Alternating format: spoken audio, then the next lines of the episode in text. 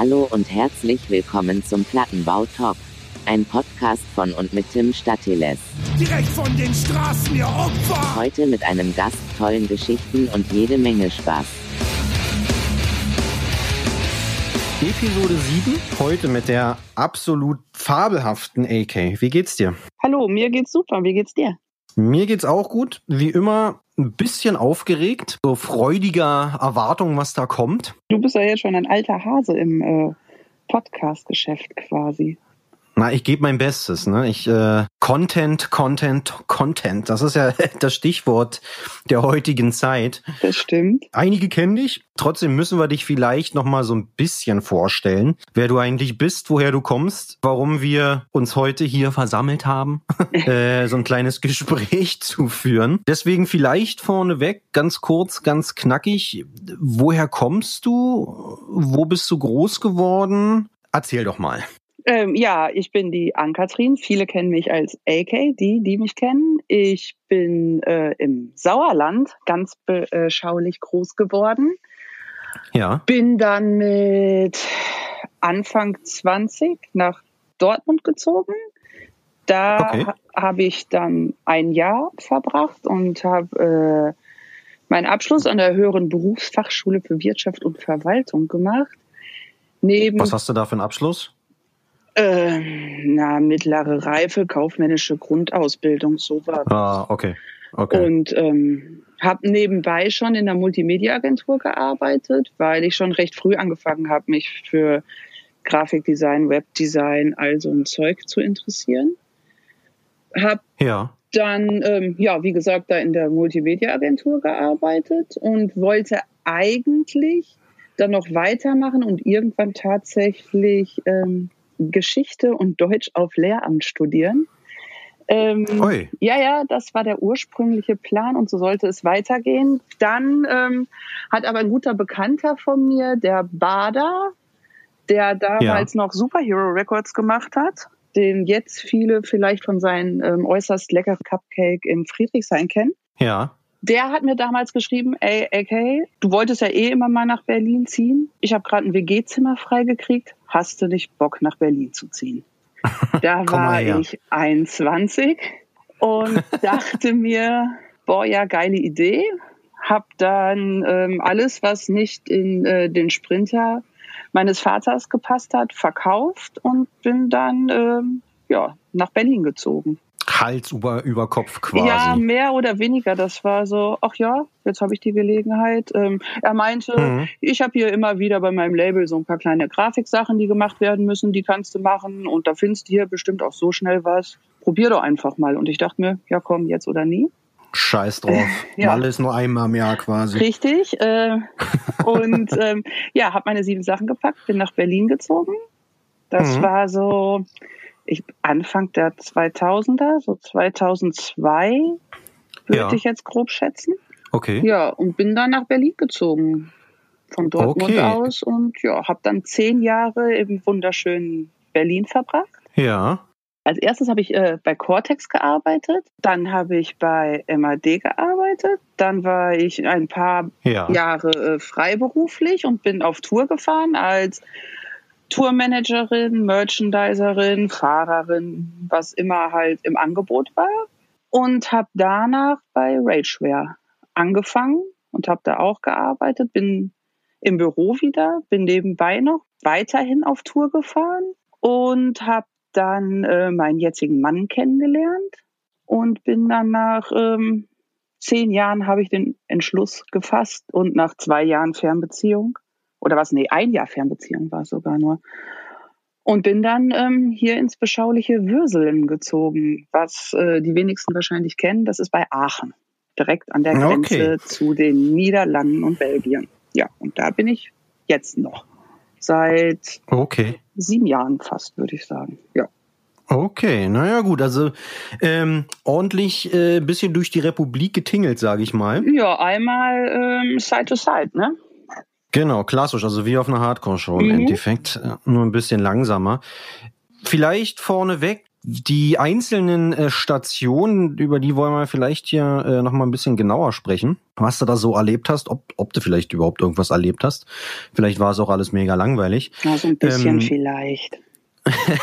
Dadurch, dass das ja hier auch äh, so ein bisschen ein äh, Musikpodcast ist, ist es auch äh, vielleicht für die ein oder anderen äh, Hörenden dort draußen ganz interessant, wie du zu diesem ganzen Hardcore-Punk-Dingens gekommen bist. Also du bist ja äh, wahrscheinlich nicht auf die Welt gekommen, fandst Hardcore geil, hast sofort äh, was weiß ich, Madball Terror, wie sie alle heißen, gehört. So ist ja bestimmt irgendwas irgendwann mal passiert, wie du zu diesem ganzen Ding hier gekommen bist, oder?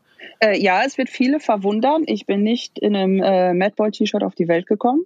Kurios das hat sich, äh, ja, verrückt, aber das hat sich so entwickelt. Also das fing tatsächlich bei uns damals im Dorf so an, dass ich und meine ganzen Freundinnen ja. ähm, immer zusammen äh, vor der Garage von den großen Jungs, die alle die älteren Brüder von meinen Freundinnen waren, nur ich hatte einen jüngeren, ähm, vor der Garage hingen wir ab, während die an ihren Mofas rumgeschraubt haben und so Sachen wie Iron Maiden, Metallica und so weiter, Alice Cooper ähm, ja. gehört haben. Und von da bin ich schon recht früh äh, mit harter Musik in Berührung gekommen. Ja. Und äh, kann mich glücklich schätzen, in einer Zeit aufgewachsen zu sein, in denen halt Bands wie Guns N' Roses zum Beispiel auf dem Cover von der Bravo waren. das hat es dann auch noch mal relativ leicht gemacht, äh, den Einstieg so in den Metal-Bereich zu kriegen. Ähm, ja das, es, es wurde im Laufe der Zeit immer punkiger bei mir, was auch damit zu tun hatte, dass mein, äh, mein Vater zum Beispiel die ein oder andere Ärzte oder Toten Hosen Platte hatte.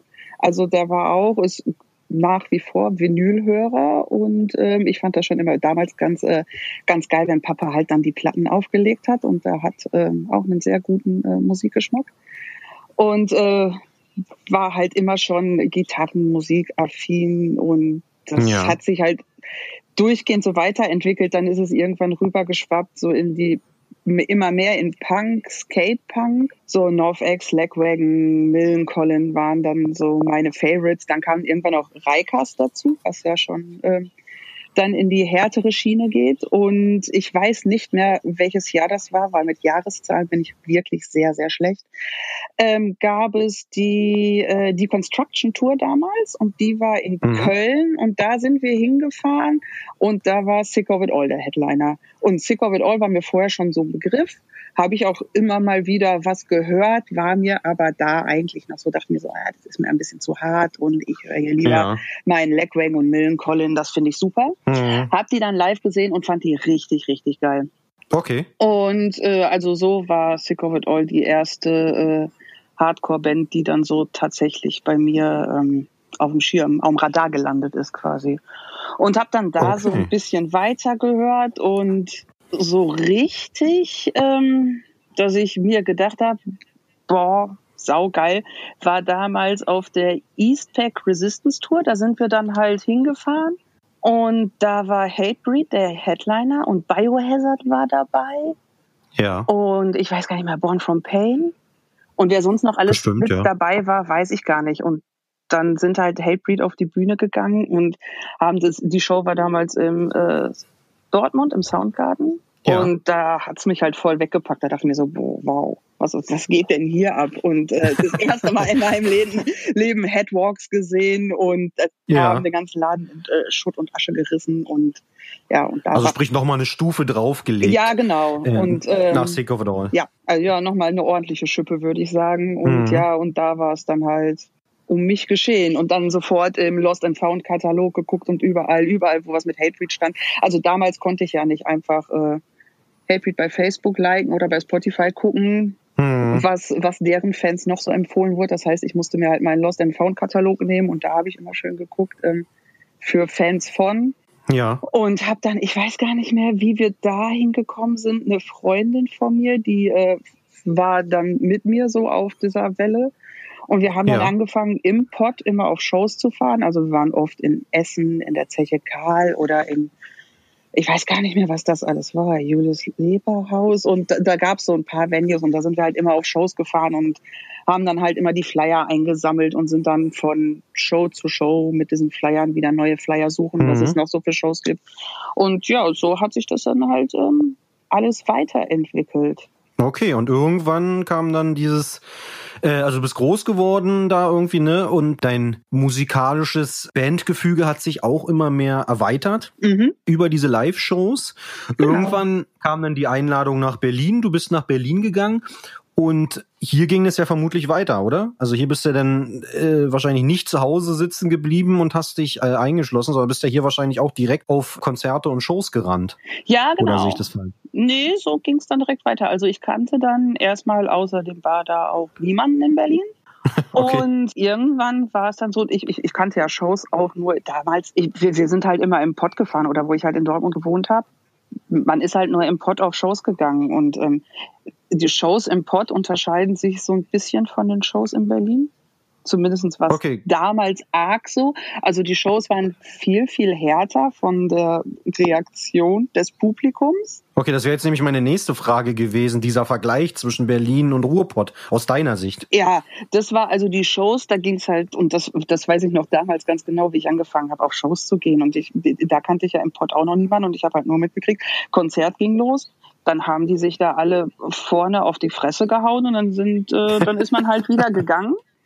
Ähm, Nach einer Zeit war es so, dass man, dann, ja, wenn, wenn, man auf kleine Shows geht, irgendwann hat man den schon mal gesehen, den schon mal ja, gesehen. Ja, klar. Und äh, was ich halt, wo ich halt total schnell geflasht war, war, äh, wie freundlich die Menschen im Pott sind. Also die sind, da geht's halt ordentlich. Trotz der Gewalt. Ja, ja, da geht's halt, wenn du halt als kleines äh, 17-, 18-jähriges Mädchen auf so ein Konzert gehst und dann siehst du die großen Burschen vorne, dann ja. denkst du ja schon so, oh, oh, oh, und dann stelle ich mich mal lieber hier in, in die Ecke. Was dann total im Gegensatz dazu steht, ist, wie nett im Pott einfach alle sind. Und man ist total schnell ins Gespräch gekommen und das mhm. war total schnell, dass man da so ein Zugehörigkeitsgefühl hatte. Und dann kannte man sich. Auf einmal haben die großen äh, 15 Jahre älteren Typen eingegrüßt und die Mädels ja. auch alle super nett und alles. Und äh, dann bin ich in Berlin. Ich weiß es noch. Ich glaube, das war, da haben Born from Pain im Wild at Heart gespielt. Ja, okay. Und ähm, ich bin halt allein dahin und dachte mir auch, ja, ich weiß ja, was mich erwartet. Born from Pain, äh, schon oft gesehen und ja. dachte mir, ja, gehe ich dahin, ich werde schon Anschluss finden. Guckst du dir mal an, ne? Ja. Äh, lerne ich auch direkt ein paar Leute kennen, ist ja super. Da bin ich da hingegangen und ähm, also es war ganz anders. Also erstmal ging es überhaupt nicht ab. Willkommen in Berlin. Und, ja, und zweitens war auch gar keiner nett und keiner wollte was mit mir zu tun haben. Also, Standest du also da alleine? Und, ja, ich stand äh, ja. dann da alleine, habe mir das Konzertchen angeguckt und bin dann wieder nach Hause gegangen und dachte mir, boah, scheiße. Cool. Wie mache ich denn das jetzt? Irgendwas musst du dir eine Platte machen, um da irgendwie Anschluss zu finden. Ja, ne? ja, das ist ähm, also in Berlin echt schon eine andere Nummer. Das ähm, war nicht so einfach, aber hat ja gut funktioniert. Und irgendwann habe ich dann halt doch Leute kennengelernt. Und äh, der Bader kannte ja auch äh, Hinz und Kunst. Hm, na klar. Ja, dann hat sich das irgendwie gefügt und ähm, dann habe ich halt irgendwann dadurch, dass ich halt auch ähm, mitten in ähm, Kreuzberg gewohnt habe, also in der, äh, ich weiß gar nicht mehr, wie hießen die Straße? Es war eine Seitenstraße, Lausitzer Straße, Seitenstraße okay. von der Wiener Straße, also direkt äh, am Görlitzer Bahnhof. Ja, äh, dadurch. Genau, dadurch, dass ich dann da halt unterwegs war viel, ähm, hat man dann halt auch irgendwann die Leute vom Cortex kennengelernt. Mhm. Und man hing halt auch immer vom Cortex ab und man hat auch mitgekriegt, vor Konzerten ist gang und gäbe, man trifft sich vom Cortex. Ja, und habe dann da sehr, sehr, sehr viel Zeit verbracht, sehr viele Leute kennengelernt und habe mhm. dann irgendwann auch mal ein Praktikum da angefangen im Cortex. Okay.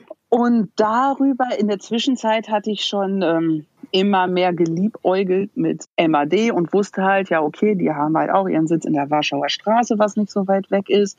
Und dachte mir, boah, eine Booking-Agentur ist auf jeden Fall geiler wie, ähm, Plattenverkauf. Wie, wie ein Plattenladen. Mhm. Und ähm, wusste aber auch nicht so, da kannte ich aber auch, ich kannte Marc nicht, kannte Ute nicht, ich kannte die halt vom Sehen äh, Ja. von Konzerten, aber hatte noch niemals mit denen gesprochen und wusste auch nicht so recht, wie ich das anstellen soll, ob ich mich da jetzt mal bewerben soll oder was ich machen soll. Na, und du warst ja auch in Berlin, ne? Ich meine, da redet ja auch keiner mit dir offensichtlich.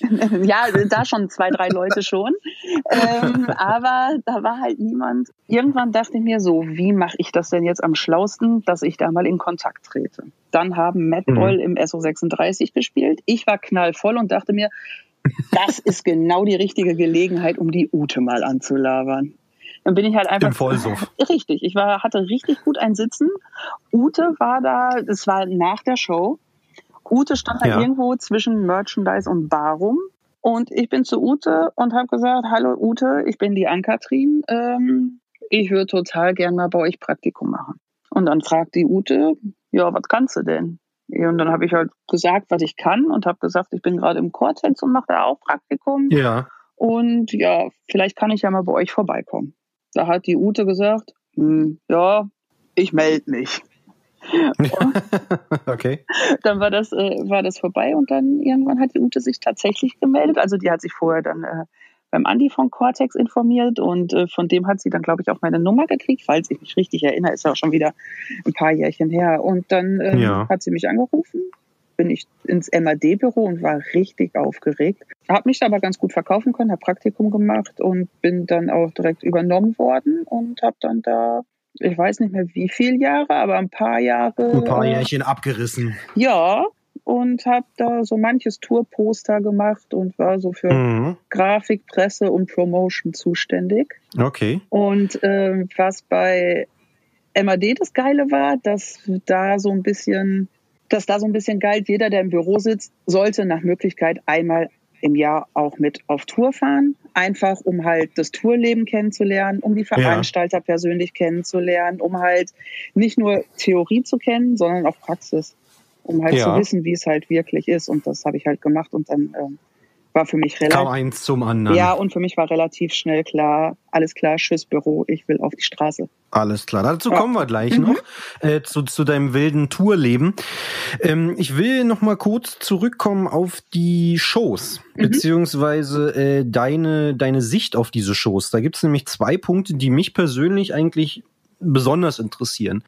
Auf der einen Seite, du gehst jetzt schon relativ lange auf Konzerte. Mhm. Du, du standest vor der Bühne, du standest hinter der Bühne, also ne, Backstage-mäßig kennst, kennst du die ganzen Positionen und Blickwinkel, sage ich mal. Du im Pott warst du unterwegs, hat, bist da groß geworden, hast in Berlin ähm, das ein oder andere Konzert auch mitgenommen. Gehst ja nach wie vor wahrscheinlich auch noch mal auf das ein oder andere Konzert. Ja, Nicht mehr so viel wie früher vielleicht, aber man, man kriegt ja schon noch mal ein bisschen was mit. Ne? ja schon. Hat sich da aus deiner Sicht irgendwas beim Publikum verändert? Gute Frage. So über die Jahre hinweg oder vielleicht auch, wenn du so rückblickend mal betrachtest, am Anfang bist du zu den Konzerten gegangen, da war es so und so, über die Jahre hinweg, keine Ahnung, es sind vielleicht weniger Leute ge gekommen, es, weiß ich nicht, die Shows wurden ruhiger oder, oder was auch immer. Hat sich da irgendwas verändert aus deiner Sicht? Ich glaube, auf Shows ist es nicht mehr so wild, wie es früher mal war. Mhm. Also würde ich sagen, es geht halt Okay. so gesitteter los, äh, gesitteter zu, Entschuldigung. Ja. Und also ich weiß nicht, ob, boah, schwierige Frage, ob es da mittlerweile mehr so uniformierungsmäßig ist, dass Mhm. Aber vielleicht liegt es auch daran, dass ich da so ein bisschen raus bin und das jetzt alles so ein bisschen anders betrachte. Und ich finde, mittlerweile ist das Publikum so größtenteils gerade bei Shows von, von, von jüngeren Bands oder was halt nicht gerade so Metal äh, Agnostic Front ist, äh, Ja. ist es, dass, dass alle relativ gleich aussehen. Und früher war es halt super gemischt. Du hattest halt, Ein bisschen bunter. genau, du hattest halt Hardcore-Leute, du hattest Metal-Leute, Du Ja. hattest Punks, du hattest Kins und das war halt alles gemischt und die waren halt alle zusammen und ähm, haben dann Hatten eine gute Zeit. hatten alle zusammen eine gute Zeit. Ja, und jetzt finde ich, aber vielleicht liegt es auch daran, dass früher ist man halt auf jedes Konzert hingegangen, egal ob es jetzt Metal war oder ob es dann Hardcore, Mhm. Punk, Oi, so, du hast also versucht mitzunehmen, was du mitnehmen kannst, weil es halt nicht das, äh, das breite Angebot gab, wie es das jetzt vielleicht Ja, na klar. Also Okay. vielleicht liegt es daran. Ja. Okay, na, das ist ja schon mal eine, eine Aussage, ein Standpunkt. Und der zweite Punkt, den ich ganz interessant finde, nur weiß ja auch jeder Konzertgänger oder Konzertgängerin, dass dieses ganze Hardcore-Punk-Ding doch eine ziemliche Pimmelparty ist. Mhm. War das für dich irgendein Problem oder hat sich da, haben sich da Probleme für dich irgendwie ergeben, dass da, sag ich mal, mehr Männer als, als Frauen auf den Shows waren oder, oder was auch immer? Nö, also eigentlich nie. Also früher waren es wesentlich äh, weniger Frauen und Mädchen, die auf Shows Noch weniger. gegangen sind. Ja, also ich, ist, am Anfang, da bin ich auf Konzerte gegangen, da waren vielleicht noch zwei, drei andere Frauen, das war's. Und dann Mhm. ähm, 300 verschwitzte Typen. Also naja, sagen wir mal 150 verschwitzte Typen. Ähm, aber jetzt finde ich mittlerweile, wenn ich jetzt auf ein Konzert gehe, das finde ich den Frauenanteil ist ja schon viel, viel höher, als es früher mal war. Also es hat sich schon, schon gebessert. Ja, würde ich sagen. Also Okay. Ja, das mag's, also das, ich, ich denke auch, dass sich das ein, ein wenig in, in eine positivere Richtung verbessert hat. mhm. Es ist nach wie, natürlich, nach wie vor ähm, mehr Männer als Frauen. Ich glaube, dazu brauchen wir noch keine wissenschaftlichen Studien anstellen. Das sieht man auch mit bloßem Auge. ja, definitiv. Ähm, aber es hätte ja sein können, dass das, was weiß ich, da- man hat sich unwohl gefühlt oder was auch immer. Aber wenn das alles für dich cool war, dann freue ich mich umso mehr. Ja, ich hatte da nie so das, diese, dieses äh, Geschlechterding so im Kopf, dass ich das so Mhm. differenziert habe zwischen ich bin eine Frau, das sind Männer. Also für, Ja. deswegen hat das wahrscheinlich mit mir auf Tour auch so gut geklappt. Da war es in der Regel, Okay. alle sind Männer und ich bin halt dabei. äh, und da habe ich, mir- da habe ich mir auch nie so die Birne drüber gemacht. Das, keine Ahnung. Das war halt so und ja. Ich finde es aber Okay, cool, na, dass das- mittlerweile ähm, viel mehr Frauen auf Konzerten sind. Und ich freue mich Hm. immer, wenn ich jetzt ähm, irgendwo auf ein Konzert gehe. Äh, bei Terror fällt es mir relativ oft auf, weil ich da dann auch in der Regel jetzt dann mit am Bühnenrand irgendwo stehe und ähm, mir in Ruhe das Konzert anschaue und sehe Mhm. halt total viele Frauen und Mädels, die halt jetzt auch ähm, vorne im Pit richtig mit aktiv sind und dann mit auf die Ja. Bühne gehen und dann sich auch mal das Mikro schnappen und sowas. Und ähm, dann stehe ich halt immer da und freue mich. Das, äh, das finde ich immer Das geil. ist- ja. Ja, das stimmt. Das fällt einem durchaus auf. Hast du eine Erklärung, warum es früher anders war? Also warum da weniger Frauen waren? Boah, weiß ich nicht. Also ich meine, es hat ja bei dir auch gut funktioniert, dass du da irgendwie äh, in die Musik reingewachsen bist, hast da Gitarrenmusik gehört und also es ist ja irgendwie kurios, wo, wo, wo kommen die, die, die Frauen her, die jetzt auf die Konzerte gehen? Wo waren die, weiß ich nicht, zu, zu, zu deiner aktiveren Zeit? Weiß ich nicht. Die haben sich halt, ich kannte auch nicht viele Mädels, die sich so intensiv für Musik interessiert haben. Das viele meiner Okay. Freundinnen, die haben halt dann, oder Bekannten, die haben halt so, ja, Musik gehört, aber Konzerte fanden die nicht so interessant. Das war Okay. halt, ja, ich, meine Freundin und hinten auf der Rückbank noch drei Typen. So sind wir halt dann auf Konzerte gefahren. Das weiß ich nicht, woher das kam. Okay. Na gut, also es bleibt nach wie vor ein Rätsel. Du konntest dieses Problem auch noch nicht lösen. Äh, Mhm. wir bleiben dran. Ja. Äh, sind, sind aber erfreut darüber, dass äh, es jetzt so ist, wie es ist und äh, die Mädels ähm, auch nach vorne gehen und kräftig mitmischen. Absolut, absolut, das stimmt. Du hast es eben gerade auch schon kurz erwähnt. Ich habe dich ja da so abrupt quasi äh, abgebrochen. Tourleben Mhm. oder überhaupt auf Tour gehen. Du hast es gerade schon gesagt, du bist über deinen Job bei MAD da so ein Mhm. bisschen rangekommen, sage ich mal. Ne? Also äh, hattest da so ein bisschen Glück im Unglück, möchte man vielleicht meinen, dass du da irgendwann die Chance hattest, mal mitzufahren. Ja. Was war denn deine erste Tour? Äh, meine allererste Tour war die Hell on Earth Tour. Ich weiß gar nicht mehr, welches Jahr das war. Das war auf jeden Fall, wie gesagt, mit Jahren bin ich nicht so gut. Das war in dem Jahr, wo Heaven Shall Burn Headliner waren und Maroon und äh, Cataract waren Ui, auch ui, mit ui. dabei. Ja, das ist Hammerhart. Echt schon ein bisschen was her. Das war meine allererste Tour und ich habe es gehasst. Okay, was hast du auf der Tour gemacht und warum hast du es gehasst? Ich habe Merchandise gemacht. Ich habe äh, für mehrere Für wie viele Bands- Bands? äh, ich glaube für, für drei Okay. War es, genau. Und ähm, ich habe das vorher noch nie gemacht. Ich wusste, hatte null Plan. und, und ich weiß noch, die erste Show war irgendwie, ich glaube, ich habe sogar für vier Bands Merchandise gemacht. Purified in Blood. Das war so eine skandinavische Band, die waren auch noch mit dabei. Ich glaube, die waren Opener. Und A Perfect Murder waren auch mit dabei. Um Gottes Willen. Ja, und für diese ganzen Bands ähm, habe ich Merchandise gemacht, außer für äh, Maroon und Heaven Shall Burn, für die nicht. Aber für die anderen habe alle ich Merchandise gemacht und ich hatte Ui, ui, ui. keine Ahnung. Ich bin am ersten Tag irgendwie der, der, der Nightliner ist äh, am MAD-Büro gestartet. Ja. Und äh, die erste Show war dann in Holland. Das heißt, wir sind auch erstmal fast zwölf Stunden durchgefahren. Mm, zauberhaft. Und mh, kam dementsprechend auch relativ spät an der Venue an, was blöd ist am ersten Tourtag, denn am ersten Tourtag muss man ja auch das ganze Merchandise einzählen. So, das heißt, ich bin angekommen, da standen irgendwie 40 Kisten Merchandise. Ich und Attacke. Hatte wirklich keine Ahnung, wusste nur, ja, okay, das muss ich hier irgendwie zählen, damit ich das dann am Ende nochmal zählen kann und dann muss ich da irgendwie mhm. so eine Abrechnung machen. Das war alles, was ich ja. wusste. So, dann, Na, immerhin. Ja, ich und meine 40 Kisten. Damals wusste ich auch noch nicht, also oder beziehungsweise ich war halt so, dass ich auf Tour das erste Mal ähm, aufgeregt, die erste Nacht im Nightliner natürlich so gut wie nicht geschlafen. Was ja ähm. aber an der Stelle, sorry, dass ich dich unterbreche, aber das ist ja ein, ein absolut genialer Einstieg ins Tourleben, oder? Also ich meine direkt eine Nightliner-Tour. Also nicht irgendwie mit, äh, mit, mit Kumpelband in irgendeinem klapprigen Sprinter oder so, sondern direkt, zack, ja. äh, Nightliner-Tour ist ja gar nicht so verkehrt. Ja, ne? okay. Ich, was das angeht, möchte ich mich auch nicht beschweren. Ähm, dass, äh, ich hatte einen luxuriösen Start. Ich wünschte nur, ich hätte ein bisschen mehr Ahnung davon gehabt, was ich überhaupt mache. Also von daher wäre äh, ja. äh, mit irgendeiner so kleinen Band vorher mal zwei Wochen durch Europa, Deutschland äh, größtenteils äh, wäre auf jeden Fall einfacher gewesen. Äh, so stand ja. ich da, musste für vier Bands Merchandise machen, hatte 40 Kisten Merchandise und wusste nicht, dass man das gar nicht alles mit an dem Abend zu dem Merchandise-Stand nehmen muss, weil das verkauft man alles gar nicht. So, ich bin da mit meinen 40 Kisten, habe die zum Merchandise-Stand gebuckelt.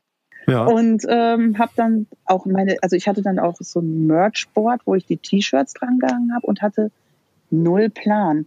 Also ich weiß noch, am nächsten Tag waren wir von, von, äh, von der Show in, ähm, in den Niederlanden, ich glaube, das war in Eindhoven, sind wir dann nach London. Mhm. Äh, London war dann, ähm, der Bus durfte nicht an der Venue parken. Das war, glaube ich, im Astoria hieß es. Da gibt es auch mittlerweile leider nicht mehr die Venue. Äh, ja. Das heißt, der Bus hält vor der Venue alles an Equipment, Merchandise, alles, was man braucht für den ganzen Tag. Alles raus. Raus, Bus weit weg. So, ich und meine 40 Boxen, die ich natürlich immer noch hatte, weil ich natürlich nicht so viel verkauft hatte, standen ja. wir da in London auf der Straße. Die musste ich dann alle reinbuckeln und ähm, ja, und irgendwann kam dann mal einer von Carteract, ich glaube, das war der Simon, kam dann an und meinte, ähm, du AK, äh, das hier mit dem Merchboard, das hast du ja schon ganz gut gemacht, aber vielleicht kann ich dir dabei helfen, dass wir das mit der Anordnung ein bisschen anders machen. Also mhm. es sah nämlich einfach aus wie Kraut und Rüben. Und ähm, an Tag zwei habe ich dann gelernt, wie man das macht. Und ähm, ja, und so ging es halt jeden Tag, habe ich dann so eine Kleinigkeit dazugelernt. Und am Ende hatte ich dann nur noch jeden Tag äh, zehn Merch-Boxen, die ich reinschleppen musste und abends wieder rausschleppen musste und hatte es gelernt. Also es war äh, sehr hart und sehr anstrengend. Aber ja. äh, war ein Sprung ins kalte Wasser, ist mir dann auch nie wieder passiert. Und äh, im Nachhinein war, glaube ich, keine Tour so beschissen wie die. Was total schade ist, denn ich möchte auch nicht schlecht über diese Tour reden, denn ich hatte abgesehen von alles, was mit Arbeit zu tun hatte, hatte ich auch eine sehr gute Zeit, hatte mit Maroon, Heaven, Schallburn und Carteract auch unfassbar nette Menschen auf der Tour. Das kann ich mir vorstellen. Also das ist ja eigentlich auch eine, auch zu, gerade zu der Zeit, klar, äh, Heavenshire Burn sind jetzt mittlerweile, äh, spielen andere Hallen, aber zu der Zeit war das ja so ein bisschen Metalcore Deluxe eigentlich, ne? Ja, voll. Also das war und halt einfach, also die Heavenshire Burn Jungs, äh, die sympathischsten Menschen, die man sich vorstellen kann. Also so super nett und alles und ähm, nee, da kann ich überhaupt nichts gegen sagen. Nur äh, die Umstände waren halt so ein bisschen kompliziert. Aber ich habe viel gelernt. Ja. Also im Nachhinein äh, versuche ich immer alles positiv zu sehen. Ja, das macht Sinn. Wenn du da jetzt wie so ein, wie so ein äh, Leitfaden schreiben müsstest für angehende Merch-Personen, hast du irgendeinen Geheimtipp? Den man so beim oder fürs Merch verkaufen den Leuten noch mitgeben äh, kannst oder willst? Ja, kommt auch immer darauf an, wie groß die Tour ist, aber das schon durchplanen und ähm, gucken, dass man auf gar keinen Fall zu viel mitnimmt, auch nicht zu wenig mitnimmt, dass man immer schaut, dass man einen vernünftigen Platz hat und sich seine Sachen vorher zurecht sortiert und mhm. Okay, also ein bisschen äh, eine Grundorganisation schon mal reinbringen. Ja, voll. Man darf das, äh, das äh, viele denken, glaube ich, und deswegen machen das viele, glaube ich, auch nur einmal Die gehen Ja. da rein und denken sich, boah, cool, jetzt hier mal ähm, drei Wochen mit den Jungs abhängen, da habe ich total Bock drauf, Party jeden Tag und dann, ja, ab und zu hängt man da halt beim Merchandise ab und äh, verkauft ein T-Shirt, cool. Ja, so, Mhm. so ist es nicht. Also das ist schon, ähm, wenn man mit einer Band unterwegs ist, die halt am Abend auch ähm, ein paar T-Shirts verkauft, dann ist das schon ordentliche Arbeiterei und Schufterei und immer schön Buch führen über alles. Genau, was man verkauft hat. Strichlisten. Ja, genau. Strichlisten und immer schön nachzählen, früh genug äh, nachbestellen, immer gucken, dass man das Geld beieinander hat, immer gut aufschreiben, falls einer von der Band kommt und schon mal einen kleinen Vorschuss haben möchte. Also Mhm. Buchführung ähm, ist schon Ist das wichtig. A und O. Ja, schon. Ja. Da musst du eine Okay. gute Übersicht haben. Also, weil sonst kann es auch auf einmal sein, dann läuft es einen Abend richtig gut und dann stehst du am nächsten Tag da ähm, in der Stadt, wo man weiß, ja, da läuft es auch richtig gut und du hast auf einmal keine T-Shirts mehr, weil du am Abend vorher alle verkauft hast. Das ist blöd. Ja, das kann ich mir ja, vorstellen. aber wenn man das halt äh, ein paar Jahre gemacht hat, dann zum Beispiel, ich habe ja häufig die Persistence Tour gemacht, dann Ja. ähm, weißt du schon, das ist eine super Stadt, das ist eine super Stadt, das ist eine super Ja, Stadt. ja. Und dann ähm, habe ich es halt schon im Vorfeld immer mit der Merchandise-Firma genauso koordiniert, dass ich genau in den Städten äh, meinen Nachschub gekriegt habe, Ja, so dass so gut wie nie was ausverkauft war. Okay, okay. Ja. Nur, nur hast du ja äh, durchaus die ein oder andere Tour auch miterlebt. Mhm. Gibt es irgendeine Tour, an die du dich zurückerinnerst und jetzt äh, noch die Hände überm Kopf zusammenschlägst, weil du denkst, äh, war das ein wilder Ritt? ja, ich habe mal Scarhead gefahren. Okay, say no more. Punkt. nee, wa- wa- was ist da so passiert? Also warum ist genau diese Tour bei dir jetzt so hängen Äh, geblieben? nee, das ist immer so, äh, nee, weiß ich nicht. Also Scarhead, also einmal Lloyd Isaac als Person, äh, man kann es gar nicht beschreiben. Also ich glaube, wenn man sich mal seinen Instagram- oder Twitter-Account anguckt, das sagt schon alles. Und dann, ähm, ich habe die Tour von äh, Schlumpf, auch einem MAD-Tourmanager, übernommen. Der hat den ersten Teil gemacht. Dann musste der, glaube ich, mit Agnostic Front weiter auf Tour fahren, weil der auch immer Agnostic Front macht. Und dann hieß es, okay, kannst du hier noch sieben Tage Skype fahren. Du musst eigentlich nicht viel machen, außer die von A nach B fahren und den Rest, den wollen die alles selber machen. Ja. Und da dachte ich mir, ja, komm, okay, was soll's, mache ich mal Skype. Und also das war, also ich saß da halt den ganzen Tag mit denen im Van, weil es waren auch richtig lange Touren. Und also, und die haben halt den ganzen Tag, der, der Isaac, der ist halt wie so ein Stand-up-Comedian. Der, der setzt sich halt in den Bus, fängt das Reden an. Dadurch, dass der, der redet so schnell und dann hat er dann auch noch so einen komischen Slang, dass du halt auch nur die Hälfte verstehst. Und äh, das, das, das war ganz abgefahren. Da auf der Tour habe ich tatsächlich auch meine längste Tour, meine längste Strecke, die ich äh, bisher gefahren bin. Und zwar war das von Rom nach Paris. Das sind genau 1500 Kilometer gewesen. In fünf Stunden? Ich hatte ich, ein paar Stunden mehr hatte ich Gott sei Dank Zeit, aber äh, wer schon mal in Italien auf Shows war oder in Rom, weiß, die gehen recht spät los Mhm. Und sind dementsprechend auch sehr spät zu Ende. Ich glaube, Scarhead, die waren Headliner, die sind um eins auf die Bühne. Was ja völlig normal ist. Genau. Dort. Ja, die sind um eins auf die Bühne, mussten dann natürlich auch noch Aftershow-Party machen, so wie jeden Abend, denn äh, Scarhead heißt auch jeden Abend ganz lange Aftershow-Party, weil die Jungs sind auch was feiermäßig recht gut dabei. Mhm. Und dann musste ich die halt dann irgendwann aus, äh, aus dem Backstage schleifen in den Van rein und habe gesagt, ey, wir müssen jetzt nach Paris, denn da war irgend so ein Hardcore-Festival, da haben auch Agnostic Front gespielt und ich weiß gar nicht, wer alles noch. Ähm, Ja. da haben die irgendwie dann am frühen Nachmittag gespielt und äh, wir mussten die 1500 Kilometer fahren und die bin ich dann Im Endeffekt durchfahren wahrscheinlich. genau, die bin ich dann durchgeballert Ja. und in Italien und Frankreich gibt's ja auch noch ähm, Autobahngebühren. Das heißt, dann kam auch noch andauernd irgendwie so eine Autobahngebühr, Mautstation, wo wir angehalten haben. Und ich glaube, der Trip alleine hat uns schon über 500 Euro Mautgebühr gekostet. und anhalten wirklich nur zum Tanken. Ich habe voll getankt, dann haben die von mir eine Ansage gekriegt, dass jeder jetzt mal kurz auf Toilette gehen kann, sich was zu trinken holen kann und wenn der Tank voll ist und ich bezahlt habe, fahre ich weiter. Ähm, meine große Schnauze hat mir bei sowas immer sehr geholfen, muss Ja, ich dazu ja, sagen. Ja, und ich glaube, während der ganzen Fahrt habe ich eine komplette Packung Koffeintabletten gefuttert. Also diese, ich weiß nicht, ob Dass die die Augen nicht zufallen, ja. Ja, genau. Und äh, hab's aber tatsächlich geschafft, da bin ich auch sehr stolz eigentlich drauf, dass ich die rechtzeitig in dem Club hatte. Ich glaube, eine Dreiviertelstunde bevor die auf die Bühne mussten. Nicht schlecht. Ja, ich habe die dann mit Equipment am Club, war natürlich wieder so ein Club, wo du nicht parken konntest. Äh, Natürlich. in dem Fall fand ich es ganz gut, weil ich habe die einfach rausgeschmissen, habe gesagt, hier nachts um drei ist Curfew, dann hole ich euch wieder ab. Bis dahin macht einfach, was ihr wollt. Tschüss. Bin ins Hotel gefahren, lag dann in meinem Hotelbett und konnte nicht schlafen, weil ich Herzrasen hatte, wie eine Bescheuerte, wegen den ganzen Koffeintabletten. Und ja, In der Tat, ich ziehe meinen Hut vor deiner äh, Fahrleistung, die du dort dargeboten hast. Gibt's auch noch irgendeine Negativerfahrung? Also vielleicht irgendeine Tour, wo du gesagt hast, ich will jetzt hier abbrechen oder was auch immer? Also Nee. irgendwas, wo du denkst, also das geht gar nicht, nie wieder? ich glaube nicht, wenn ich jetzt so überlege. Nee. Alles Ich weiß- ich weiß mehr, auch gar nicht, ob mehr oder weniger. Ich weiß auch gar nicht, ob das die verrückteste Story war. Das war auf jeden Fall mit der Konstellation an Menschen die äh, verrückteste Tour. Ich hatte schon noch ein paar andere verrückte Stories, aber so richtig, dass ich dachte, tschüss, das hatte ich tatsächlich nur auf der auf meiner ersten Tour der Hell on Earth Tour und das dann 30 Tage lang jeden Tag. Aber ich habe es durchgezogen und danach konnte mich dann auch wirklich nichts mehr äh, schocken. Und Job ist Job. Okay, aber das.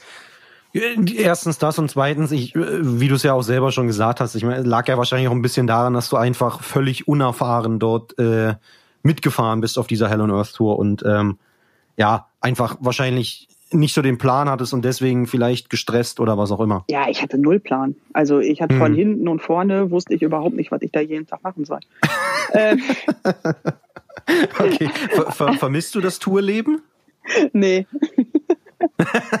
Kurz und knackig. Gut, also jetzt äh, wahrscheinlich auch ein bisschen äh, dem geschuldet, äh, Mann und Kind zu Hause, da will man wahrscheinlich auch nicht mehr weg, oder? Nee, überhaupt nicht. Das habe ich halt, ähm, ich hätte es mir nie vorstellen können, dass ich es mal ähm, nicht mehr vermisse. Ich habe es auch lang vermisst am Anfang oder wo ich ähm, halt hier nach Würseln gezogen bin, dann habe Ja. ich ja meinen eigenen Online-Shop gegründet, Merchbit. Kommen wir auch gleich noch zu. Ja, und konnte deswegen halt nicht mehr so oft auf Tour fahren. Ja. Bin dann eigentlich ausschließlich nur noch mit Terror auf Tour gefahren. Und da war es schon oft so, dass ich dann schon zu Hause saß und es vermisst habe, das Tourleben. Hm. Und habe dann aber mit, mit jeder Tour dann gemerkt, so, ach ja. Zu Hause sein ist auch schön. Ja, und habe dann, ähm, dann ist ja meine Tochter auf die Welt gekommen. Ja. Und da war ich halt, ähm, wie vorhin schon mal gesagt, Job ist Job und Geld wächst ja blöderweise nicht auf Bäumen. Nee, Ähm, nicht. Bin ich dann noch tatsächlich zweimal auf Tour gefahren und bei der letzten Tour, das war auch eine Persistence Tour, das war die Tour, wo du auch mit dabei warst, Ja. da habe ich halt jeden Tag gemerkt, nee, das ist ähm, vorbei. Ja. Also, Okay, aber das ist ja, also das ist ja eigentlich dann auch ein guter Abschluss, ne? Ja, voll. Das war auch eine gute Tour, so als letzte Tour nochmal. Ja, genau. Und äh, ich wusste aber, hab da halt jeden Tag, ich hatte halt, und das hatte ich früher nie. Ich war halt äh, fast drei Monate am Stück auf Tour und hatte sowas Ja. wie Heimweh nie. Ich war, wenn ich zu Hause war, hatte ich Fernweh. Und auf der Tour hatte ich halt jeden Tag Heimweh. Ich habe halt jeden Tag zu Hause angerufen. Ich saß jeden Tag im Bus und habe geheult und wollte eigentlich nach Hause und wusste, da wusste ich Ja, halt, ja. ja, okay, der Lebensabschnitt ist halt vorbei. Aber ja, Ja, es ist ja aber auch wie so eine, also eigentlich eine gute, eine, eine feine Entwicklung, ne? Wenn Ja, man das voll. dann irgendwie auch so, so feststellt und eigentlich ja auch nichts bereut. Nö, hundertprozentig und ähm, alles Mhm. super, so wie es ist. Und Okay, schön, schön. Einige ähm, Leute kennen dich ja auch als Merch-Gesicht von Terror. mhm. Das, du hast es gerade selber auch gesagt, das ist ja die Band, mit der du dann primär unterwegs warst. Mhm. Ähm, wie bist du denn an Terror gekommen? Das, äh, natürlich lief es auch damals darüber, dass ähm, ich bei MAD gearbeitet habe, die auch über MAD gebucht wurden. Ja. Und dann hatte ich meinen ersten richtigen persönlichen Berührungspunkt mit Terror hatte ich auf, da waren die auf Tour mit Full Blown Chaos und No Turning Back. Ich weiß wieder nicht, wie immer, welches Jahr das war. Und das war Unwichtig. ja, das ist auf jeden Fall schon lange, lange her. Und da hatten die irgendwie eine Panne im, mit dem Nightliner und die hätten eigentlich, die haben in Chemnitz gespielt und hätten dann nach, ich glaube, nach Dänemark, irgendwo nach Mhm. Skandinavien fliegen müssen von Berlin aus. Waren aber irgendwo im Osten und wir haben einen äh, Sprinter gemietet und weil kein anderer da war, musste ich dann von Berlin aus die auf der Autobahn abholen und zum Flughafen bringen, damit die das noch schaffen. Und das hat aber alles irgendwie nicht geklappt und da musste ich die wieder zurückbringen und da habe ich dann halt das erste Mal Terror kennengelernt. Und wie das mit dem Merchandise zustande kam, ich weiß es gar nicht mehr. Irgendwann habe ich das Angebot gekriegt, ob ich nicht Merch für die machen will. Ja. Und das habe ich dann angenommen und dann hat es halt sehr gut geklappt. Und ähm, ja, und dann hat sich das so weiterentwickelt. Und ich war, das fing schon an, dass, dass ich ein paar Mal mit Terror auf Tour war und für, für andere Bands, die mit denen, die auf Tour war, Merchandise gemacht habe. Und dadurch hat man sich halt mhm. halt angefreundet und dann war halt irgendwann bei denen der Posten frei und dann habe ich das halt gemacht und dann ist es halt so dabei geblieben. Also auch eigentlich eine, eine ganz romantische Geschichte. Ja, mega. mit Terror beziehungsweise mit Scott Vogel verbindet dich ja eigentlich wahrscheinlich auch über diese Touren, wie soll man sagen, eine tiefe Freundschaft, eine mhm. enge Verbundenheit. Mhm. Wie seid ihr denn auf die verrückte Idee gekommen, einen, einen Plattenlabel zu starten? My Vibe Records. Mhm. Das soll jetzt kein Angriff sein, so viel ist ja nicht passiert bei dem Label.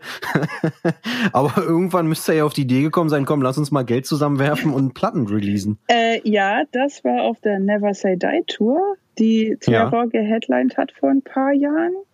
Und ja. so wie vieles, was wir uns schon, der Scott und ich zusammen überlegt haben, war auch das eine Suff-Idee. Ich habe es fast befürchtet. Ja, klingt verrückt. Nee, und ähm, keine Ahnung, wir hatten halt, wir hören halt beide die gleiche Musik und machen halt gerne aktiv auch irgendwas und saßen dann da halt zusammen. Und da war doch Warum waren da der Jesse von Stick to Your Guns? Weil ihr vielleicht Cold Snap äh, released habt? Nein, also weil Stick to Your Guns auch auf der Tour dabei waren. Jetzt weiß ich es wieder. Oh, okay. So, ähm, das hatte ich kurz vergessen. Stick to Your Guns waren ja auch auf der Tour mit dabei. So, und da saßen der Jesse, der Scott und ich zusammen im Bus, haben Musik gehört und da ging es auf einmal um Cold Snap, um die Band von dem Sänger von Stick to Your Guns, dem Jesse. Und ja. äh, irgendwie war es dann so, der wollte die EP rausbringen und brauchte ein Label. Und dann nach zwei Flaschen Wein saßen wir halt da und haben gesagt, alles klar, wir machen ein Label und bringen deine EP raus. So hat es angefangen. Okay. Und dann hat es für zwei Platten äh, gereicht, oder? Genau, und dann ähm, ist es so im, im Sande verlaufen. okay, also es gibt äh, keine Pläne für weitere nee, Releases. Nee, ich glaube nicht. Also vielleicht, okay. also vielleicht kriegen wir noch mal irgendwie so eine verrückte Idee oder irgendwas, dann wäre es ja auch kein Problem, das nochmal zu machen. Aber so ist jetzt gerade aktuell nichts in Planung. Gut, reicht ja auch, ne? Es gibt ja auch genug Plattenlabels da draußen. Ach ja, voll. Also ja. das war halt so, das war halt so, so ein Just for Fun Freundschaftsding in erster Linie, ja, ja. um dem äh, Jesse da zu helfen. Und dann ähm, hat es auch relativ viel Spaß gemacht und war ganz cool. Und ein Plattenlabel hatte ich auch noch nicht selber gemacht und dachte mir, ach ja, komm, warum nicht?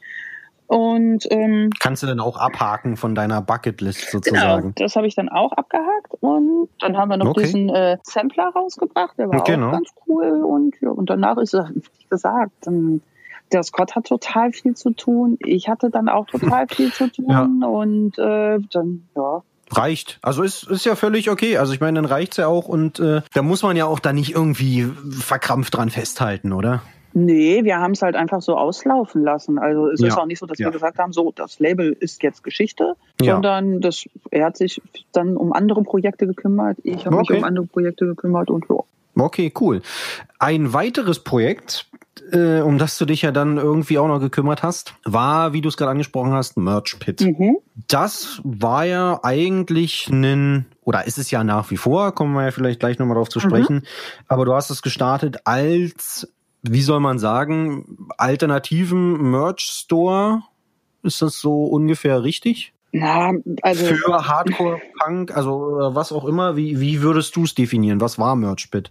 Äh, Merchbit war definitiv ein Merchandise Store und äh, Vinyl Store für Hardcore. Okay. Warum hast du das gestartet? Also mehr oder weniger aus der Not heraus. Also, okay. es, es stand fest, ich ziehe von Berlin nach Würseln. Ja. Äh, Würseln ist hier, wie gesagt, bei Aachen. Aachen eine Kleinstadt. Würseln ist für mich ein Dorf. Dabei ist in Wirklichkeit Würseln eigentlich eine Kleinstadt und Aachen eine Stadt. Ähm, aber für mich ist das, ich bin von Kreuzberg nach Würseln, das ist, also Welten liegen dazwischen. also quasi ähm, äh, ja. in die Größe vom U-Bahnhof sozusagen. Richtig, und das ist hier, das ist hier ein kleiner Ort auf dem Dorf. Und ja. ähm, ich musste ja beruflich hier irgendwas machen. Und hier ja. wartet auf jeden Fall niemand auf eine äh, gut tätowierte Frau. Also die stellt man sich hier nirgendwo hin. okay, ich kann mir das Bild gut vorstellen. Ja, genau. Also musste ich mir irgendwie was überlegen, was ich hier mache. Und zu dem Zeitpunkt, also ich wollte auch nichts anderes machen, außer was, was mit der Musik zu tun hatte, weil das habe ich zehn Jahre lang am Stück gemacht, sei es bei äh, Cortex, MAD oder ähm, auf Tour fahren oder Rage wäre dann auch jahrelang. Das war halt mhm. ähm, mein Lebensinhalt. Das war das, was ich zu 100 Prozent gemacht habe, das, was ich zu 100 Prozent gelebt habe und was ich auch zu 100 Prozent weitermachen wollte. Also weil für mich ein Leben außer mit der Musik und in der Szene, mit der Szene, mit der Musik war undenkbar. Ja. Also musste ich mir überlegen, was ich hier mache. Und dann habe ich halt mir gedacht, das kann ich am besten, da habe ich am meisten Bock drauf, ist Merchandise verkaufen und Platten verkaufen. Und weil ich äh, nicht die ganze Zeit auf Tour fahren wollte, sondern auch viel Zeit mit äh, meinem jetzigen Mann, damaligen Freund verbringen wollte und mit ja. dem zusammen was aufbauen wollte, dachte ich mir, dann mache ich halt äh, einen Merchandise-Online-Shop. Ja. Und ähm, verkaufe halt Platten und äh, T-Shirts übers Internet. Okay, und ich meine, du hattest ja auch über die Jahre hinweg durchaus den ein oder anderen Kontakt. Na klar. Äh, ne, auch gesammelt. Also du meinst, du saßt ja auch ein bisschen an der Quelle. Ja, total. Also ich hatte, ich kannte fast alle Bands, die, na, ich kannte jede Band persönlich, die, äh, die ich verkauft habe. Ich ja. kannte die ganzen Merchandise-Firmen, bei denen ich eingekauft habe. Ich hatte ähm, die, also die besten Voraussetzungen dafür, das zu machen. Also es war einfach nur sinnig, ja. das zu machen. Es wäre unsinnig ja, ja. gewesen, okay. irgendwas anderes zu machen. Also und ich hatte Bock, die Bands hatten Bock. Ich wollte die Sache so ein bisschen anders aufziehen, wie es äh, andere Merchandise-Stores machen. Und äh, wollte halt so ein bisschen so meinen eigenen Weg gehen, ein bisschen exklusiver sein, wollte auch nicht jede Band ähm, im Repertoire haben, im Sortiment und ähm, habe das auch ähm, sehr sehr gut geschafft und sehr gut umgesetzt. Und äh, jetzt wenn ich rückblickend auf Merchbit schaue bin ich da doch sehr zufrieden und äh, sehr happy damit wie ich das gemacht habe und äh, wie es gelaufen ist. Ja finde ich auch. Kann man kann man definitiv auch zufrieden oder vielleicht auch ein bisschen äh, stolz sein äh, auf das, was du da gemacht hast mit Merchbit, beziehungsweise das, was du dort aus dem Boden gestampft hast. Mhm. Du hast gerade gesagt, Bands hast du oder du wolltest so ein bisschen ex, eine exklusivere Bandauswahl dort schaffen, äh, nicht jede Band dort in, dem, in, in den Shop aufnehmen und so weiter. Nach welchen Kriterien hast du denn da die Bands ausgesucht? Mm, ich würde sagen, eigentlich ganz nach meinem persönlichen Geschmack und ähm, nach Sympathie. Okay, also es war jetzt nicht, dass man irgendwie, was weiß ich, irgendeine, irgendeine Credibility-Messlatte dort angelegt hat. Also es war eigentlich das, worauf du Bock hattest, das hast du mehr oder weniger dann auch übernommen oder aufgenommen im Shop. Genau, ich ähm, in erster, naja, nicht in erster Linie. Also mir ging es halt darum, dass ich halt Bands habe, die ich auch wirklich cool finde, die ich selber höre. Ja. Und wo ich hundertprozentig deren, ähm, wie sie sich geben, was sie machen, was sie leisten, was sie widerspiegeln, was sie aussagen, dass mhm. ich das äh, zu 100 Prozent gut finde und ja, das war eigentlich so das Hauptauswahlkriterium. Ich muss sagen, es sind auch äh, zwei, drei Bands dabei gewesen, die ich vielleicht musikalisch nicht so hundertprozentig geil fand. Ja. Aber menschlich halt total super. Oder okay. die hatten halt eine mega coole Aussage. Okay. Auch wenn es musikalisch vielleicht nicht so ganz äh, dem entsprach, was ich gut finde. Aber ja. Was hat denn vielleicht so ein bisschen auch dem, er hat ins Profil gepasst des, des Shops mehr oder weniger? Genau. Mhm. Okay. Hast du ähm, Bands dir selber rausgesucht? Also bist du selber auf, auf die Pirsch gegangen und hast nach Bands gesucht, die du in den Shop aufnehmen kannst? Oder war das eher so, dass was weiß ich, irgendwie Reaper Records oder Bridge 9 oder wer auch immer, äh, die haben eine neue Platte rausgebracht von irgendeiner Band und darüber bist du dann auf eine Band aufmerksam geworden oder, oder wie lief das? Nee, also ich bin gerade am überlegen, ob ich. Es lief eigentlich immer über die persönliche Ebene, ja? Ja, zu 90 Prozent definitiv. Also ich habe äh, später relativ häufig bei Revelation eingekauft. Okay. Und da kann es äh, durchaus sein, dass mal äh, die ein oder andere äh, Platte mit dabei war, wo ich äh, niemanden kannte. Aber okay. überwiegend halt auch gerade die Sachen, die exklusiven Sachen, die ich gemacht habe, das war alles mit äh, mit Bands, wo ich halt auch persönlich Kontakt habe, wo ich schon mit den Leuten auf Tour war, die mhm. ich ähm, von damals von MAD noch kannte oder was auch immer. Also das war für mich alles ein sehr enges, familiäres Hin und Her zwischen allen Bands, die ich so hatte und mit okay. dem, was ich gemacht habe. Ja. Okay. Ähm, das macht erstmal Sinn, das erklär, erklärt auch erstmal die, die Fragen. Um da nochmal zum Anfang zu kommen, zu diesem, mhm. zu diesem Store. Also du hast ihn ja irgendwie so notgedrungen gegründet, du bist da umgezogen, du brauchtest irgendwas, womit du da Geld verdienst, ohne auf Tour zu gehen. Ähm, was sind denn so diese Schwierigkeiten? Also wenn jetzt irgendwer, der hier zuhört und sagt, Mensch, wisst du was, so ein, so ein Merch-Store, das will ich auch machen, den will ich jetzt auch gründen. Was sind denn so die Schwierigkeiten bei der Gründung? Also, oder gibt es da irgendwelche Schwierigkeiten? Oder also wie, wie läuft sowas ab? Machst du eine Webseite und investierst dann Geld oder wie, wie ähm, läuft das? Na, erstmal ist es sau viel Arbeit. Also somit einfach, ach ja, ich gründe meinen Webstore und ähm, das wird schon irgendwie gehen. Mhm. Äh, so war es nicht. Also bevor Merchpit aufgemacht hat, habe ich, glaube ich, schon zwei Monate fast am Stück jeden Tag von morgens bis abends geackert. Also und ich muss dazu sagen, ich habe aber auch wirklich alles komplett alleine gemacht die ganzen Jahre. Ich habe das Webdesign gemacht, ich habe die ganzen Technik hinterm Shop selber gemacht, ich habe die ganzen Fotos selber gemacht. Ich bin ja, ich weiß gar nicht, wie viele Artikel ich im Store hatte, als ich an den Start gegangen bin. 200 oder so. Die habe hm. ich alle selber fotografiert. Dann musste ich halt oh, immer hier, ja, da musste ich halt immer hier jemanden, meistens waren es äh, Freunde von meinem Mann, die ich äh, halt dazu nötigen musste, als Models herzuhalten, die, die sich dann stundenlang, das erste äh, Merch-Pit-Büro war in unserem Schlafzimmer, in unserer 50 Quadratmeter Wohnung. Und äh, die stand dann halt bei mir im Schlafzimmer und äh, ich habe das Foto gemacht, musste danach jedes Foto nachbearbeiten, musste die ausschneiden, weil ich auch ja, keine ja. Fotowand hatte, als ich angefangen habe. Also das, ich habe wirklich mit dem untersten Budget, was, was es gibt, angefangen, weil ich habe mhm. natürlich auch nie Rücklagen gehabt, wozu auch. Ähm, ja, klar. War damals so ein bisschen äh, das Ding. Und ähm, dann was auch, was man nicht unterschätzt, das ist alles, alles viel Fleißarbeit. Man muss sich halt in Photoshop ein bisschen auskennen. Man muss irgendwie einen Shop aufsetzen können. Und ähm, wenn du das mhm. auf dem Level machst, wo Merchbit war, da kannst du auch nicht einen Big Cartel Shop nehmen oder so, sondern du brauchst halt ein richtiges Webshop-System. Und, Was auch äh, wiederum Geld kostet, ne? Richtig. Und das äh, kostet auch viel Arbeit, das halt zu pflegen und äh, das mhm. alles so aufzubauen, wie es dann letztendlich war. Und dann musst du halt, du brauchst eine Steuernummer, du brauchst eine äh, Umsatzsteueridentifikationsnummer, dann brauchst du noch, ich weiß nicht mehr, wie die Nummer heißt, um Sachen aus dem Ausland zu importieren, also aus den USA ja, zum ja. Beispiel. Mhm. Äh, dann musst du Buchführung machen. Ja. Was ähm, heißer auch, Punkt. ja, richtig, äh, was man auch nicht unterschätzen darf. Und ja, und alles andere musst du halt auch machen. Du musst gucken, dass die Leute äh, den Shop kennen, dann musst du Social Media mäßig ähm, mega viel machen, immer Facebook, Instagram und ja, also was. Das ist schon. Also ist eigentlich schon sehr zeitaufwendig, sage ich mal. War das, war das eine Sache, also hast du dann davon gelebt? War das dein Hauptjob oder hast du irgendwie nebenher noch, weiß ich, Briefe ausgetragen, Minijobmäßig und dann hast du äh, abends nee, ich, dann die Hardcore-Platten verschickt? Nee, ich habe äh, davon gelebt tatsächlich und das hauptberuflich gemacht und das lief auch eigentlich echt ganz gut.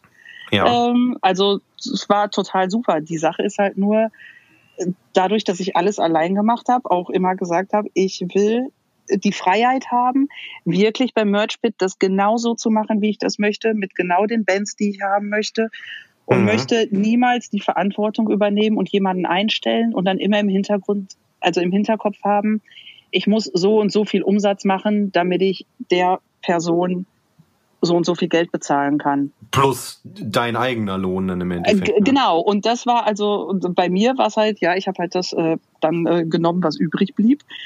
Aber mhm. wenn ich halt jemanden einstelle, gehe ich halt diese megamäßige Verpflichtung ein, dass der halt im Monat sein Geld braucht. Und dann stehe ich halt unter Druck und muss halt so und so viel Geld machen, um ihm das bezahlen zu können. Und dann ist halt ganz schnell, dass du dir denkst, ja, okay, die, da stehe ich vielleicht nicht hundertprozentig hinter, aber ja. es Kohle. Und ja. Das ist halt was, was ich niemals wollte. Das ist auch letztendlich ähm, mit der Grund, warum ich dann halt äh, mit Merchbit aufgehört habe. Ah, okay, weil das wäre nämlich jetzt auch die, die nächste Frage äh, gewesen, wo warum du es dann im Endeffekt auch nicht weitergemacht hast. Äh, das ist ganz einfach beantwortet. Es war so, dass ich dann äh, Mutter geworden bin. Ja. Von meiner wunderbaren Tochter Charlotte.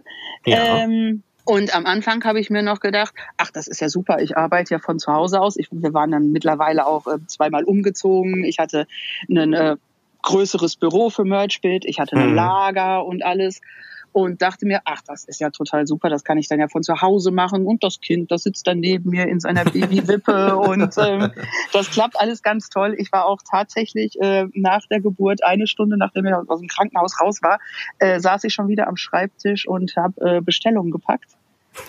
und äh, ja, das äh, bei Merchbit war es so, dass ich, ich konnte schon gut davon leben und das war auch alles in Ordnung. Ich habe aber auch jeden Tag von morgens bis abends da gesessen und habe äh, dran gearbeitet.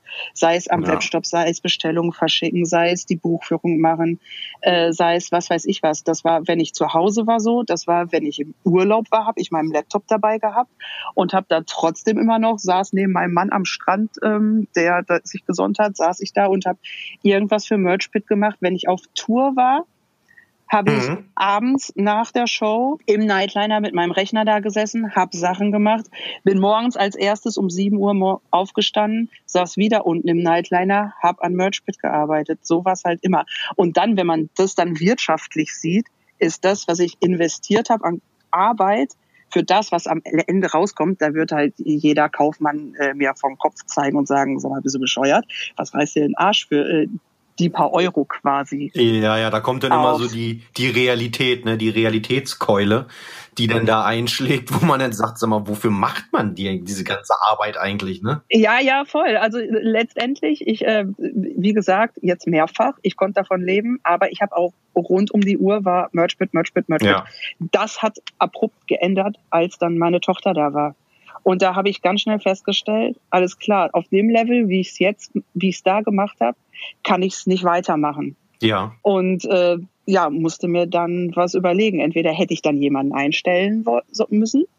Dann sind wir wieder an dem Punkt mit dem Druck und dem Stress, den man dann hat. Ne? Genau, das äh, wollte ich auf gar keinen Fall. Ja. In, innerhalb von einem halben Jahr ist mir dann bewusst geworden, klar geworden, ich kann das nicht mehr machen. Ja. Und ich muss mir irgendwie einen neuen Plan überlegen. Und dann stand ich halt vor der Entscheidung, was mache ich? Mache ich Merch mit A zu und mache irgendwie so einen riesen Ausverkauf und beende das ganze Ding? Was ja. mega schade gewesen wäre, weil ähm, ich das halt in den vier Jahren vorher relativ gut aufgebaut habe, es sehr bekannt war Mhm. Ich auch richtig geile Sachen gemacht habe eigentlich. Also muss ich selbst von mir sagen, so mit dem Pitfest und äh, mit so ein bisschen auf die Schulter klopfen, ne? Ja, schon. Also äh, rückblickend betrachtet auf jeden Fall das war ganz cool oder halt mit den ganzen exklusiven Sachen, die ich rausgebracht habe und es wäre halt schade gewesen. Ja. So, dann habe ich mir überlegt, okay, wenn ich äh, nicht komplett zumachen will, würde ich es halt gerne an jemanden geben, an jemanden verkaufen, wo ich weiß, es ist in guten Händen der es nicht äh, verramscht oder der aus Merchbit irgendwas macht, wo ich mich dann irgendwie in Anführungsstrichen für schämen würde oder weiß ich nicht. Merchbit war ja auch mein kleines Baby. Und das sollte halt jemand kriegen, der es halt auch hegt und pflegt. Und äh, dann habe ich äh, überlegt, was gäbe es so für potenzielle Leute? Ja. Und habe äh, eine Liste gemacht und mir gesagt, okay, ich fange oben bei meiner Nummer eins an und gehe die dann durch. Also ich, am Ende waren es halt drei Leute, wo ich dachte, die äh, kämen in Frage. Meine Nummer eins war der Tomek, den habe ich gefragt, der war direkt begeistert. Wir haben uns geeinigt und okay. ja, dann kam der Tomek eines Tages mit seinem Bruder und einem großen Sprinter und ähm, das war dann für mich das Ende äh, von meiner Zeit bei Merchbit und ähm, bin nach wie vor super happy, dass ähm, er es übernommen hat und ja, freue mich rückwirkend darauf, wie das alles gelaufen ist. Ja gut, also es hört sich ja dann doch, auch wenn es natürlich dein Baby war, dieses, dieses Merch-Pit-Baby, ähm, nach einem sauberen Abschluss an, oder? Also jetzt auch mit, mit dem Abstand, den du jetzt hast zu dieser, zu dieser Abgabe an, an Tomic, bist du wahrscheinlich immer noch zufrieden, oder? Voll.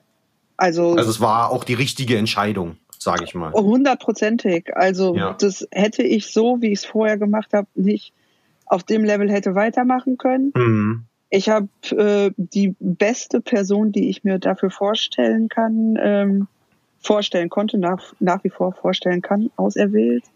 Ja. Ähm, der hatte Bock drauf, er hat's gemacht und äh, liebe Grüße an der Stelle auch an Tomek und an die ganzen Riskit-Jungs und ich bin äh, mega happy.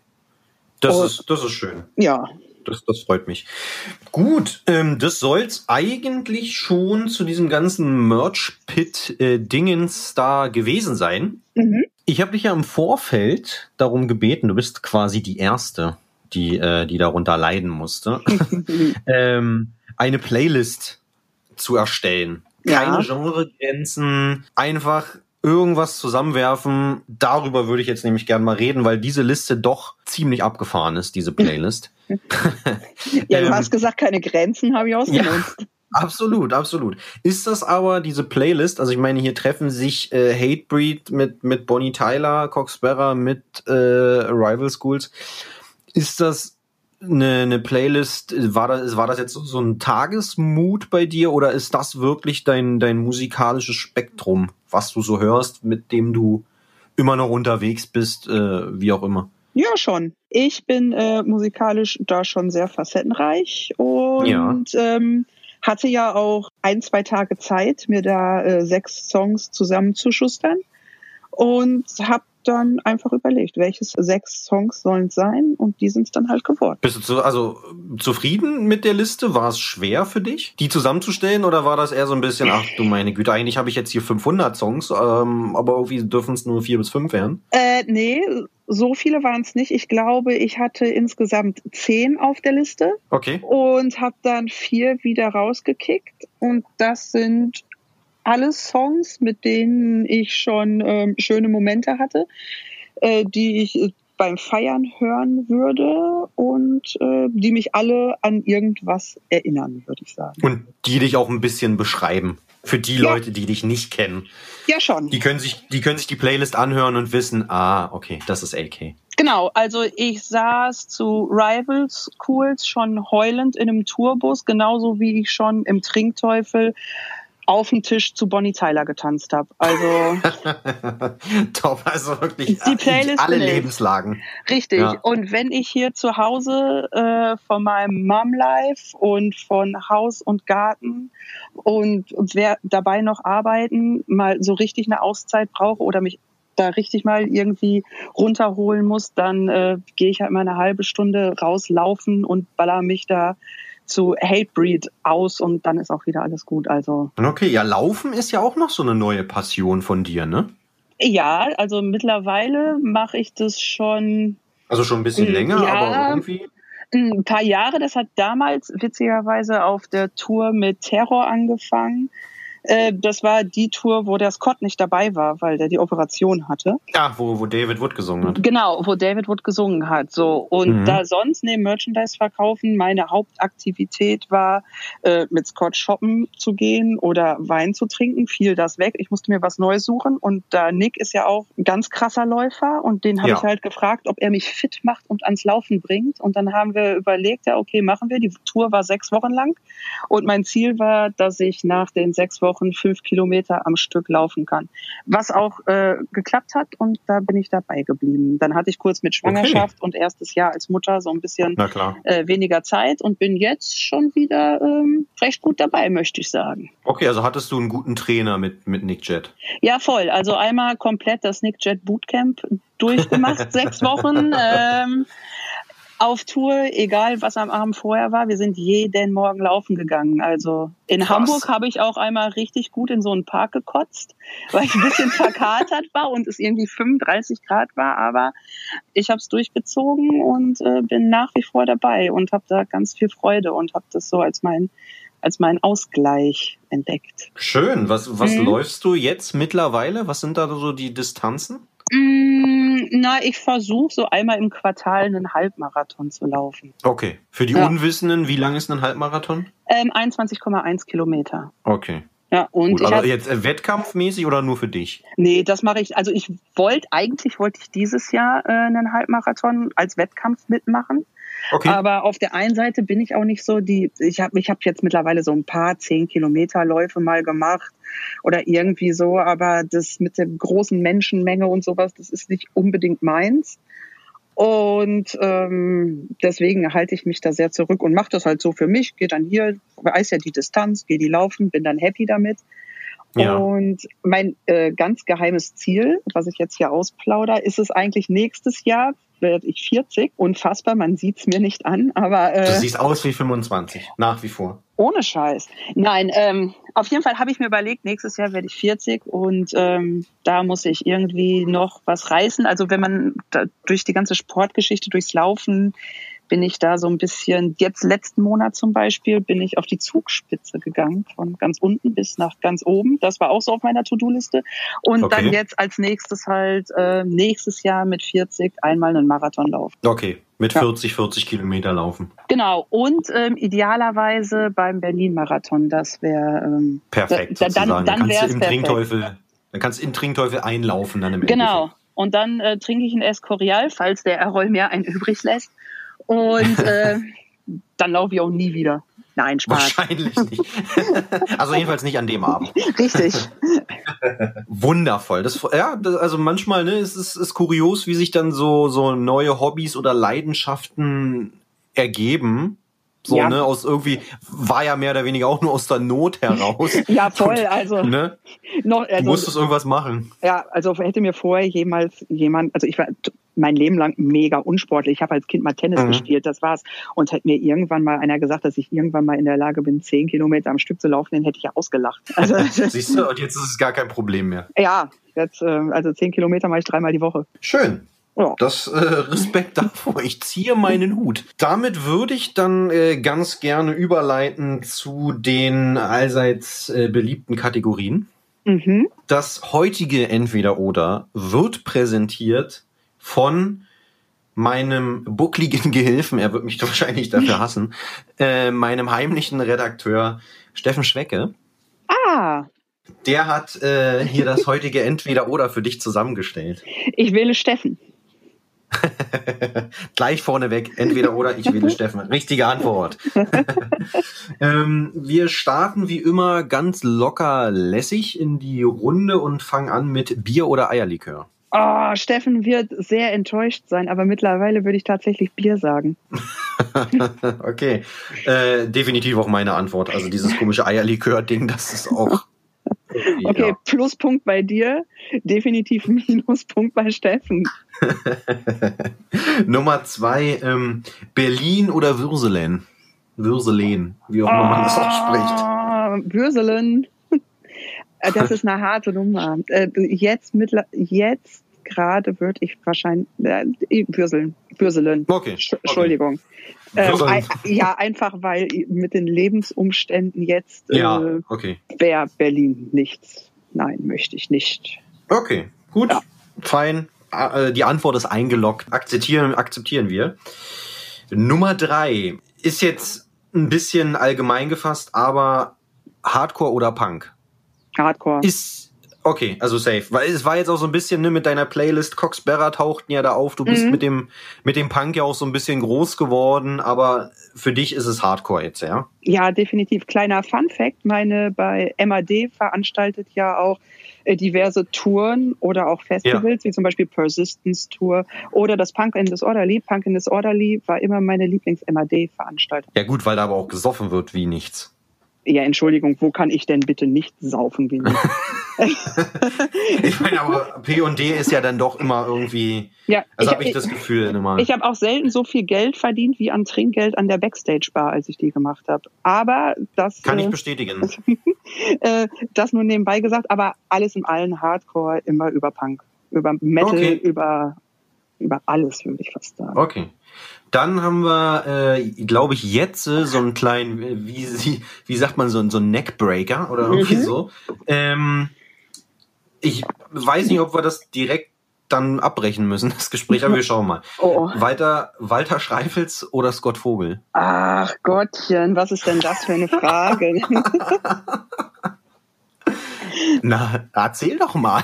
Nein, natürlich Scott, das ist der Patenonkel von meinem Kind. Muss der jetzt sagen. ja, was soll ich denn, so weißt du. Okay, nee, ist, ist okay. Wir, wir machen lieber schnell weiter, bevor wir uns hier noch äh, irgendwelche Schwierigkeiten ja, nein, ganz, ganz, klar der Scott.